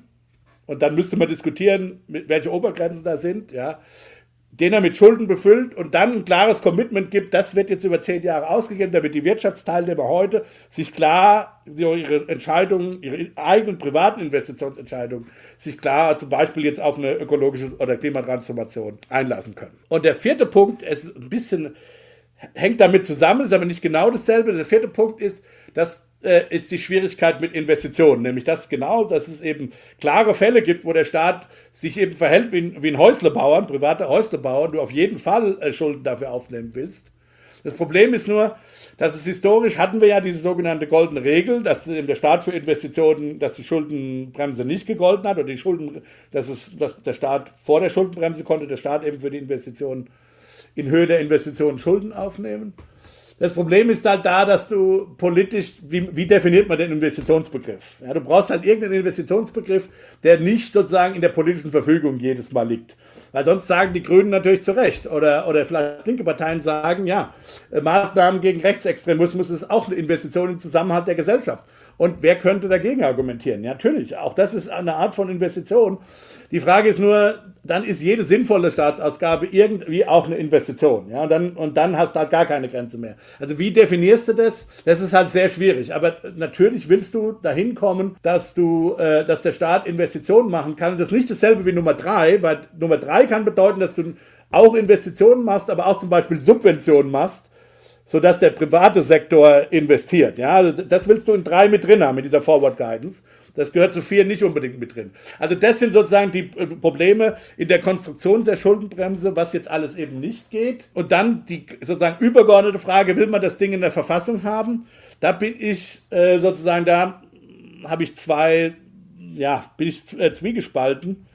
Es, ich nehme das demokratietheoretische Argument schon ernst, wo, man eben sagen will, dass es nicht geht, dass hier äh, einmal ein zufällig zusammengesetzter Gesetzgeber äh, jetzt die anderen Gesetzgeber auf ewig bindet, ja, sondern die Verfassung sollte es ist schon, es spricht schon viel dafür, dass Verfassungen dünn sind und, und wenig drinsteht, ja, und nicht solche sehr detaillierten Regelungen hat. Auf der anderen Seite, und das geht jetzt gegen die Linken, die sagen, das ist nur Mist, versucht die Schuldenbremse natürlich schon ein reales Problem zu lösen. Und das reale Problem ist eben der Mismatch zwischen dem Planungshorizont der, der, der typischen Regierungen ja, äh, und der Bevölkerung. Ja. Also mit anderen Worten, äh, und, zwar, und zwar typischen Regierungen vor allen Dingen dann, wenn, wir, wenn du eine funktionierende, paradoxerweise, wenn du eine funktionierende Demokratie hast, wo die heutigen Regierungen schon damit rechnen müssen, dass sie in den nächsten paar Jahren auch mal abgewählt werden. Ja? Da gibt es schon einen Anreiz zu sagen, nö, ich nehme Schulden auf, versorge meine Klientel, ja, mache vor allen Dingen der Opposition dann morgen das Leben schwer, weil die dann einen hohen Schuldenstand haben und sich erstmal um die Abbau dieses Schuldenstands kümmern müssen. Du nimmst denen also fiskalischen Spielraum. Diese Anreize sind natürlich real in der Demokratie für die heutige Regierung. Und die willst du, die willst du, äh, die, das will letztlich die Schuldenbremse oder die Schuldenbremse will ein Instrument sein, um diese Fehlanreize, diese Nicht-Konkordanz zwischen, zwischen den Planungshorizonten des privaten Sektors und den Planungshorizonten einzelner Regierungen, ja, vor allen Dingen, wie gesagt, in einer demokratischen, gut funktionierenden Demokratie mit viel Political Turnover, äh, das, äh, das, das ist ein Problem. Und das will man versuchen zu lösen. Ja. Wie gesagt, ich bezweifle, dass die Schuldenbremse das löst. Oder ich bin mir ziemlich sicher, dass die Schuldenbremse das so nicht löst. Wie gesagt, weil, weil, und ihr habt ja völlig recht, weil eine andere Möglichkeit, die zukünftige Generation und zukünftige Bundesregierungen übers Ohr zu hauen, ist eben also die eine Möglichkeit ist, zu viel Schulden zu machen, die andere Möglichkeit ist eben zu wenig Kapitalstock hinterlassen zu haben oder den falschen Kapitalstock hinterlassen zu haben. Das sind sozusagen und die Schuldenbremse ist sozusagen ist da nicht zielgenau genug. Ist genau, kann man nicht auch einfach sagen, dass die Schuldenbremse im Endeffekt ja also ich, ich verstehe den Punkt zu sagen, okay, man möchte verhindern, dass eine Regierung nachher sagt, ich nehme jetzt unendlich viele Schulden auf, sorgt dafür, dass mein Klientel nachher das beste Leben hat und alle anderen ähm, gucken erstmal in die Röhre, werden abgewählt, das Ding ist aber jetzt erstmal durch, ähm, wäre blöd, klar. Aber auf der anderen Seite kann man ja auch sagen, dass so eine Schuldenbremse auch einfach sagt, okay, alle uns nachfolgenden Regierungen, die unter Umständen mehr Staat, mehr Investitionen machen wollen, weil wir haben ja auch einfach Themen, wir haben ja einen großen ähm, ja, Rückstau an, an Investitionen, was äh, Infrastruktur angeht, Schulen angeht und so weiter. Das sind ja auch alles Sachen, wo viel Geld für aufgenommen werden müsste.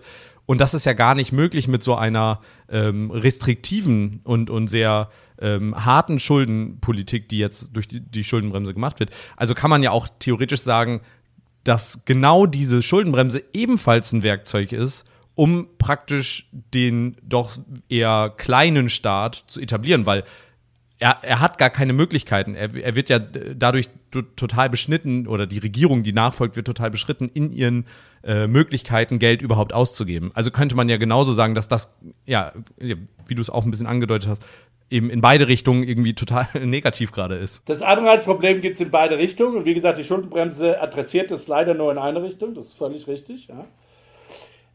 In, in Verteidigung ist es natürlich schon so, äh, also in Verteidigung jetzt sagen wir mal der, der Pro-Schuldenbremsen-Argumentierer ist natürlich schon so, dass man, dass die jetzt sagen, am Ende des Tages muss sich eine Gesellschaft auch mal ehrlich machen und zu sagen, also es, es spricht ja zunächst mal nichts gegen Investitionen und Subventionen in, einen, ähm, in eine äh, grüne Zukunft. Das kannst du ja auch machen, ohne dass du Schulden aufnimmst. Wie gesagt, die Frage ist, ob das sinnvoll ist. Vermutlich nicht, aber das kannst du ja im Prinzip machen, indem du eben Staatskonsum, ja, Staatskonsum reduzierst, beziehungsweise privaten Konsum reduzierst, ja. Und man kann natürlich, also ich würde schon, schon auch sagen wollen, dass in den nächsten 20 Jahren, sozusagen, wenn man das jetzt auf der realwirtschaftlichen Seite sieht, also die realwirtschaftliche Seite anguckt, wird man schon auch damit leben müssen, und das erfordert dann eine enormes, äh, enorme politische Führung. Mir ist schon klar, dass das politisch, wenn man an AfD und populistische, links- und rechtspopulistische Tendenzen denkt, zur völligen Unzeit kommt. Aber es ist schon so, dass wir einfach in vielen Bereichen über unsere Verhältnisse gelebt haben. Also wir haben einfach zu viel konsumiert in dem Sinne und haben uns nicht rechtzeitig um äh, den klimaneutralen Umbau gekümmert. Wir haben zu viel konsumiert, uns nicht darum gekümmert, ob die sicherheitspolitischen Interessen unserer osteuropäischen Nachbarn äh, dabei unter die Rede kommen. Äh, das sind alles so Dinge, äh, äh, die einfach äh, auch wahr sind, ja, oder auch ein Aspekt in der Debatte sind.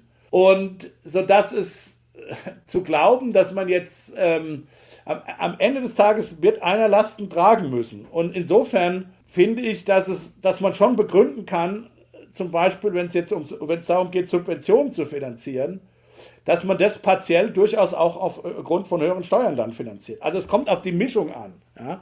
Ähm, du willst nicht alles nur mit Schulden äh, sozusagen äh, zugleistern. Ähm, und mit Steuern, das Schöne an Steuern ist, dass du das dann halt verteilungs relativ gut verteilungszielgenau äh, machen kannst. Du kannst dann halt sagen, ja, dann müssen halt die Reichen zum Beispiel mehr bezahlen. Oder du sagst, die Mittelschicht muss mehr bezahlen. Oder ja, die Armen müssen es bezahlen, die kriegen eh so viele Sozialleistungen. Kannst du ja dann politisch, kannst dir ja ungefähr vorstellen, wer das dann, wer was sagt. Und das kannst du halt mit dem Steuersystem ähm, schon recht gut machen. Und das, äh, das, äh, eine partielle heutige Steuerfinanzierung ist in dem Sinne richtig ehrlich, weil es dem privaten Sektor signalisiert, Moment, es, es muss jetzt zumindest bis wir dann da sind mit uns und, und die ökologische und ökologisch wirtschaften können, gibt es jetzt eine Übergangsphase, wo wir halt, äh, wo ihr halt auf Konsum zum Teil auch verzichten müsst, ja, um, damit wir eben die Ressourcen frei haben, um diesen äh, Transformations, äh, diesen Umbau äh, der Ökonomie jetzt vorzunehmen. Und ähnlich äh, möglicherweise auch, um uns verteidigungspolitisch äh, auf eine, auf eine, sagen wir mal, Post-Pax-Amerikaner-Welt einstellen zu können. Das sind halt die beiden Voraussetz Herausforderungen jetzt. Und das sind eben gerade keine Staats, äh, also zum Teil haben die investiven Charakter, den gerne mit Schulden finanzieren. Zum Teil sind es aber auch Daueraufgaben, die einfach so für eine Zeit lang einfach permanent geleistet werden müssen und das spricht zum Teil auch dann für eine partielle äh, Steuererhöhung. Gerade wenn es eben, wie, wie, du gesagt hattest, Steuern sind, die praktisch, also klassisches Beispiel wahrscheinlich CO2-Steuer, also Wer viel imitiert, äh, zahlt mehr. Zum Beispiel, ähm, ja, genau. Konsumsteuern, Luxussteuern, ähm, äh, Abga also hier zum Beispiel äh, hohe Einkommensteuer. Hohe Einkommensteuer, ganz genau. So, das, das äh, Einkommensteu hohe Einkommensteuern am oberen Ende, ja, sagen wir mal. Genau, so. Und äh, weil das ist ja der andere Punkt.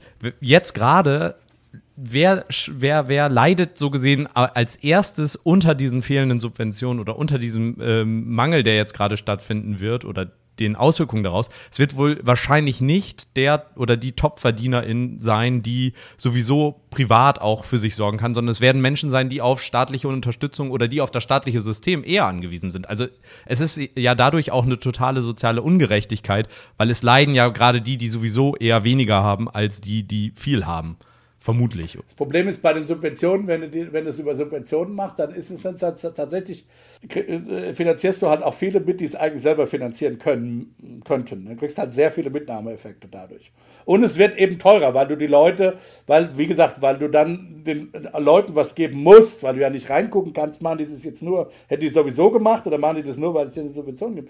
Äh, äh, das wird halt im Zweifel teurer. Und deswegen sehen Ökonomen das halt auch kritisch. Ja, deswegen mögen Ökonomen eben den CO2-Preis, weil dann eben klar ist, äh, bestimmte Dinge sind einfach, äh, äh, wir besteuern Dinge, die umweltschädlich sind oder die klimaschädlich sind und dann eben über das Klimageld äh, äh, so zurückzugeben, dass diejenigen, die wirklich am härtesten betroffen werden, eben ja äh, eben davon nicht so betroffen sind. Ist es auch so, dass wenn wir jetzt eine zu strenge Sparpolitik haben oder vielleicht auch, um das noch mit reinzunehmen, auch eine Geldpolitik, eine restriktive haben. Das heißt, wenn wir jetzt kein Geld drucken oder auch sehr, sehr sparsam damit sind, Geld in Umlauf zu bringen, kann das auch den gegenteiligen Effekt haben? Also wir hatten jetzt schon Inflation angesprochen, aber es gibt ja auch den, den kleinen Bruder oder den, den bösen Zwilling, die Deflation. Ist das irgendwas, was im realistischen Bereich ist, dass sowas passiert? Ich würde schon sagen, dass wir ein gutes, und deswegen möchte ich die Geldpolitik da wirklich draußen haben. Wir haben ein gutes Arrangement gefunden. Die Geldpolitik soll sich eben hauptsächlich um dieses Inflationsproblem kümmern eben aber auch Deflation verhindern. Das ist natürlich ihre Aufgabe. Das kann sie aber natürlich auch. Sie kann ja den Zins jederzeit wieder senken, äh, wenn sich Deflationsgefahren andeuten sollten. Ne? Aber davon sind wir schon noch ein Stück weit weg. Die Probleme, die jetzt anstehen, sind keine geldpolitischen Probleme, sondern hier geht es tatsächlich um äh, eine vernünftige Angebotspolitik. Wir müssen eben unseren Kapitalstock austauschen, grob gesagt, auf, auf, einem, auf einem sehr, äh, sehr, hohen Niveau. Ja? Müssen wir unseren Kap Und das, das Tragische ist, dass der Kapitalstock an sich der eigentlich noch ganz gut funktioniert. Ja, er hat halt diese externen Kosten und die müssen halt jetzt endlich mal äh, sozusagen, die, wir brauchen jetzt endlich Kostenwahrheit. Darum geht es halt. Ja? Denn, ähm, ähm, und, aber das Problem, das ist natürlich schwierig, ja. Einen Kapitalstock zu ersetzen, der eh marode ist, ja gut, okay, das musst du eh machen, ja. Dann machst du ihn halt das nächste Mal mit grün. Das Problem hier jetzt, das wir, das wir jetzt haben, ich meine, unsere Häuser, die funktionieren ja noch, da kann man eigentlich ganz gut wohnen. Nee, aber sie, sie sind halt braun, ja, sie verschmutzen halt Dinge. Und das ist jetzt so ein bisschen äh, auch politisch das Schwierige, weil die Leute halt nicht einsehen, ja, was ist eigentlich, was ist eigentlich nicht in Ordnung, ja, an meinem, an, mit meinem Haus? Ich kann ja noch drin wohnen. Warum soll ich mir, warum soll ich da jetzt einen Haufen Geld reinstecken? Vor allen Dingen Leute, die, keine Ahnung, älter sind oder so, ja. Und das ist halt ein Problem und das äh, muss eben fiskalpolitisch gesteuert werden. Das kann, da ist die Geldpolitik einfach völlig das falsche Instrument dazu. Äh, vielleicht kannst du kurz einmal noch mal eben zum Verständnis einmal sagen, was, was versteht man unter Kapitalstock und anschließend vielleicht auch, ich habe das Gefühl gehabt, jetzt gerade da wir Inflation haben, mit dem Begriff verbinden viele Menschen, glaube ich, unterschiedliche Dinge. Vielleicht kannst du noch einmal kurz, einen ganz kurzen Einblick, also was versteht man denn ganz genau unter ähm, äh, Inflation? Weil ich glaube, viele haben früher dieses Hyperinflation durch Geld drucken darunter verstanden, aber ähm, das ist ja nicht zwingend damit gemeint. Genau. Also das erste ist ähm, äh, Kapitalstock, das sind halt die, äh, die physischen Maschinen, den Maschinenpark, den wir haben, die Roboter, dann die Gebäude. Ähm, äh, und zwar sowohl die äh, äh, kommerziellen Gebäude, die eben, keine Ahnung, Fabrikhallen, ja, und ähm, dann eben aber auch den, der Gebäudebestand, in dem wir wohnen, ja, und äh, die Geräte, die da drin sind, also Wärmepumpen, Heizung und so. Ähm, das, ist, äh, das ist sozusagen der physische Kapitalstock und inzwischen äh, wird auch in der volkswirtschaftlichen Gesamtrechnung berücksichtigt, dass es einen unphysischen Kapitalstock gibt. Das sind also Dinge wie äh, Blaupausen, Patento, Softwareprogramme und so weiter. Kann man sich natürlich ausrechnen, dass das eine immer größere Rolle spielt. Ja. Das war früher einfach so vernachlässigbar, dass man das nicht gezählt hat obwohl es ökonomisch vom Konzept her eigentlich immer ein Kapitalstock war. Aber jetzt ist es halt quantitativ natürlich relevant und insofern äh, seit neuestem oder seit einer Reform der volkswirtschaftlichen Gesamtrechnung zählt die amtliche Statistik das jetzt in den offiziellen Kapitalstock mit. Also so viel zum Kapitalstock. Inflation ist das, äh, das, äh, das Anwachsen des durchschnittlichen Preisniveaus. Das heißt also, wie wird das ausgerechnet? Es gibt einen, so einen Konsumkorb für einen bestimmten Haushalt, den die Statistiker definieren. Da steht einem genau drin, so ein durchschnittlicher Haushalt, der konsumiert so, hat so und so, so und so viel an Miete, so und so viel fürs Auto, Wärme etc. pp. So, und, dann, und man kann dann auch für andere Haushaltstypen, kann man die Körper auch aufstellen. Und dann wird eben über die Zeit betrachtet, äh, wie, äh, wie ändert sich sozusagen die Kosten für diesen gesamten, für diesen Konsumkorb äh, äh, äh da. Äh, und das nennt man dann Inflation, wenn das eben sich positiv verändert, dieses diese, die Kosten dieses Konsumkorbs. Also wenn die Kosten steigen, ist Inflation, wenn die Kosten sinken würden, wäre Deflation. Was, genau. was wäre jetzt, also aus meiner persönlichen naiven Sicht würde ich ja sagen, wenn ich weniger Geld ausgeben müsste für meine Miete und meinen Lebensunterhalt, dann äh, wäre das doch toll. Also was wäre jetzt vielleicht ein negativer Aspekt von Deflation in dem Kontext? Ah, sehr gut. Sehr gut.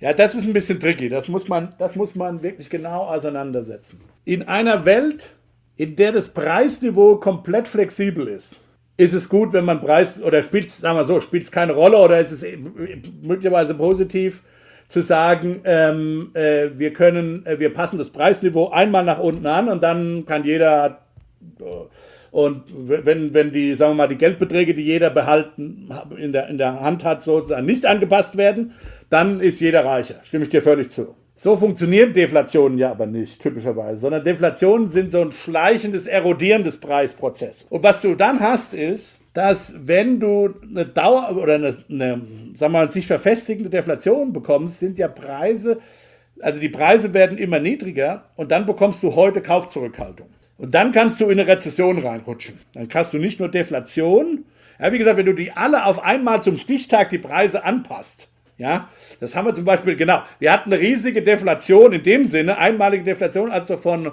ja, von Euro, von D-Mark auf Euro umgestellt haben im Prinzip, weil da wurde Hälfte, glaube ich, oder wie ja. das damals war, genau. Ein Euro waren zwei, zwei D-Mark, genau. Das ist unproblematisch und da ist auch nichts passiert, hat ja jeder gesehen, ja. Aber wenn das aber so schleichend geht, ja, dann äh, weißt du ja, nö, ich kaufe mir jetzt mein Auto heute nicht, weil ich weiß, dass es morgen ja noch vielleicht um 5% billiger ist. Warum soll ich mir heute ein Auto kaufen? Solange es noch fährt, natürlich. Also bei den Gütern, wo du, wo du eine gewisse Möglichkeit hast, die Ökonomen das intertemporal zu substituieren, also wo du bestimmen kannst, wann genau ich das kaufe, wartest du halt. Und wenn das viele tun in der Deflation, dann gibt es einen massiven Nachfrageeinbruch, jedenfalls bei dauerhaften Konsumgütern, bei so Dinge wie Häuserbau und so. Äh, und dann äh, kriegst du halt eine, eine massive Rezession. Ja, und das ist, was zum Beispiel passiert ist äh, während der Weltwirtschaftskrise. Da haben wir tatsächlich eine Geldverknappung gehabt. Wir haben einen massiven Einbruch des Preisniveaus gehabt und gleichzeitig eine massive äh, äh äh, Rezession, also Massenarbeitslosigkeit. Das ist, so ist die Weltwirtschaftskrise jedenfalls in Amerika ausgelöst worden. Ja, dann stehen wir aber ja jetzt, wenn wir mal überlegen, was wir auch gerade im vorherigen gesagt haben, ja vor der riesigen Aufgabe. Wir, wir, du hattest es ja auch gesagt, wir haben über unsere Verhältnisse gelebt, konsumtechnisch. Wir, wir müssen unseren Konsum oder wir müssen Dinge runterfahren. Aber wie macht man das denn dann, wenn das dazu führt, dass wenn man weniger ausgibt, wie beispielsweise bei einer Deflation, weil man dann andere Gründe, aber ähm, Effekt ja derselbe, man würde weniger ausgeben. Wie verhindert man denn dann, dass das eben so eine Kette nach sich zieht, die ja, große Probleme mit sich führt, weil das ist ja irgendwie das, was ja dann so ein bisschen irgendwie die Sorge davor wäre, okay, wir, wir müssen ja irgendwie das ganze, die ganze Maschinerie am Laufen halten, deswegen brauchen wir den Konsum. Aber wie kriegen wir es dann hin, dass es dann ja diese Transformation gibt? Sehr gute Frage, weil du machst hier einen klassischen Anfängerfilm. du verwechselst Nachfragestruktur mit Nachfrageniveau. Okay. Bei einer Deflationsspirale gehen alle Nachfragen, auch die Investitionsnachfrage, auch die Konsumnachfrage nach unten. Dann kriegst du im Aggregat eine Nachfragekollaps und eine Rezession. Was wir jetzt machen wollen, ist was anderes. Wir wollen, wir wollen ja die Ressourcen, die dadurch, dass wir bestimmten Konsum äh, äh, weniger machen, ja, die wollen wir ja nutzen, um eben Wärmepumpen installieren, äh, zu unsere Häuser zu sanieren, Klima, äh, klimatechnisch zu sanieren, äh, Panzer zu bauen, äh, etc., Munition zu produzieren und solche Dinge zu tun.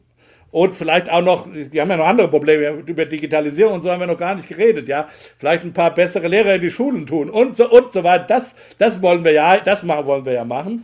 Ähm, also da besteht eben die Gefahr gerade nicht. Also das heißt mit anderen Worten, was wir wollen, ist eine Nachfragestrukturänderung hinzubekommen. Das Rezessionsproblem ist ein Nachfrageniveauproblem. Okay, also es soll keine, wir hatten ja auch schon mal äh, Menschen da, die sagten, ähm, also WissenschaftlerInnen da, die eben praktisch sagen, wir wollen eben kein Wachstum mehr. Ähm, und äh, also genau das nicht, sondern im Endeffekt der Wandel hin von, okay, wir fliegen nicht mehr mit unserem Privatjet in den Urlaub, sondern wir stecken das Geld, was wir sonst für den Privatjet ausgegeben haben, und bauen uns eine Wärmepumpe und ein perfekt isoliertes Haus hin.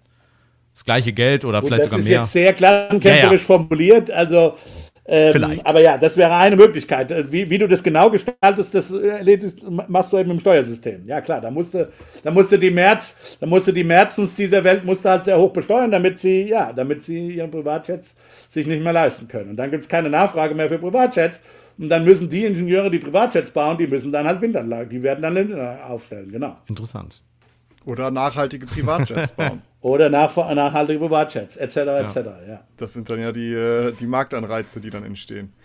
Äh, Sehr, sehr, sehr, sehr spannend. Wir sind jetzt tatsächlich, äh, wir haben ein paar Themen. Eigentlich wollten wir ja nur so über Staatsschulden und wie sich das alles gestaltet reden. Und ich glaube, da war das schon sehr aufschlussreich, weil so in die Tiefe, also jeder, der das so liest, man durchsteigt das ja nicht so zu 100 Prozent, ne? wenn man jetzt nicht irgendwie sich damit häufiger beschäftigt und auch wirtschaftswissenschaftlich vielleicht oder wirtschaftlich nicht so ähm, ja, gut aufgestellt ist. Und deswegen fand ich das sehr, sehr spannend, da mit dir mal rüber zu reden, das alles mal so zu durchdenken, dass ja Staatsschulden an sich jetzt nichts Negatives sind. Wir können das ruhig machen, solange Leute oder unsere Geldgeber noch an uns glauben. Ich glaube, das ist so das, was Sie man. sind ein Instrument, hat. das Vor- und Nachteile hat wie die anderen Genau, Instrumente der richtig. Staatsfinanzierung auch. Und da muss man Genau. aufgeklärt und ruhig drüber diskutieren. So. Genau, und deswegen sind so absolute Dinge wie wir verschulden uns bis zum Ende und wir verschulden uns gar nicht. Irgendwo in der Mitte muss man sich dann wahrscheinlich einfinden. Wir haben da noch ein paar äh, Detours gemacht hin zur Geldpolitik, zur, ne, was, wie viel Geld man drucken kann und nicht. Das war auch sehr interessant.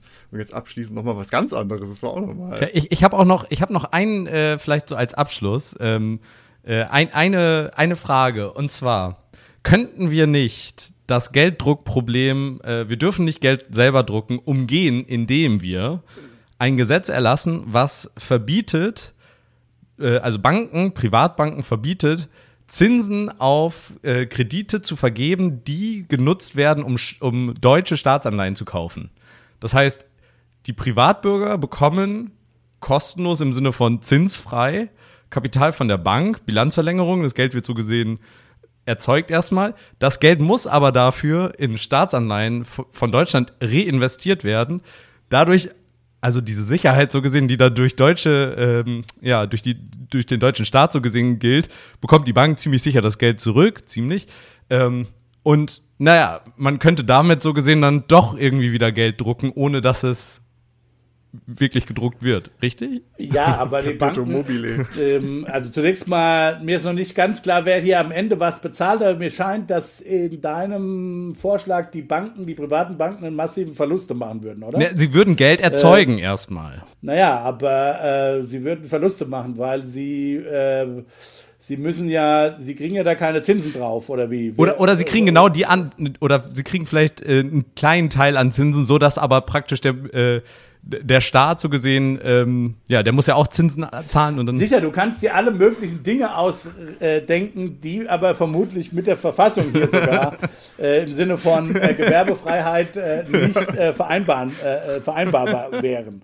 Ähm, ja, klar, natürlich kann man sich viele mögliche Dinge ausdenken. Nicht ganz ich ernst glaube gemeint einfach, davor. die, dass es, äh, wir, wir brauchen diese exotischen Dinge einfach nicht, sondern wir müssten halt uns, äh, wir müssten uns halt über eine äh, mindestens, äh, eventuell über die Abschaffung der Schuldenbremse, was vielleicht tatsächlich äh, ähm, politisch utopisch ist, aber äh, über eine sinnvolle Reform der Schuldenbremse, dann wäre diese Diskussion äh, schon viel, viel weniger äh, drängend. Ja. Ja, das scheint mir der, der richtige Weg hier zu sein. Auch nicht ein ganz, ganz ernst gemeinter Vorschlag. Fair enough. Sehr schön. Und ich glaube, du hast auch gute Impulse gegeben, was deiner Meinung nach gute Anpassungen für die Schuldenbremse wären. Äh, deine vier Punkte, die du aufgelistet hattest, fand ich sehr interessant. Vielen lieben Dank, dass du dir nochmal die Zeit genommen hast, um mit uns über weitere Wirtschaftsfragen zu reden. Ist doch immer sehr, sehr spannend, damit da wieder immer einzusteigen. Und auch schön, dass du dann der erste Gast bist in unserer ja, neuen Strukturierung des Podcasts auch. Erstmal dann vielen, vielen lieben Dank, Rudi, dass du wieder dabei warst. Welch eine Ehre. Ich bedanke mich. Dankeschön. Super. In diesem Sinne ähm, beschließen wir diese Episode hier und äh, würden uns freuen, wenn ihr nächstes Mal wieder dabei seid. Anderes Thema, anderer Gast wahrscheinlich, aber hoffentlich immer so interessant wie heute. Vielen lieben Dank. Bis dahin. Ciao, ciao. Tschüss. Tschüss. Danke, dass ihr diese Episode komplett gehört habt. Solltet ihr uns hier noch nicht folgen, würden wir uns sehr freuen, wenn ihr unseren Podcast abonniert und bewertet. Wir stecken viel Arbeit in dieses Projekt und freuen uns über jedes Feedback. Folgt uns gerne auch auf Instagram und oder Twitter, wenn ihr absolut nichts mehr verpassen wollt.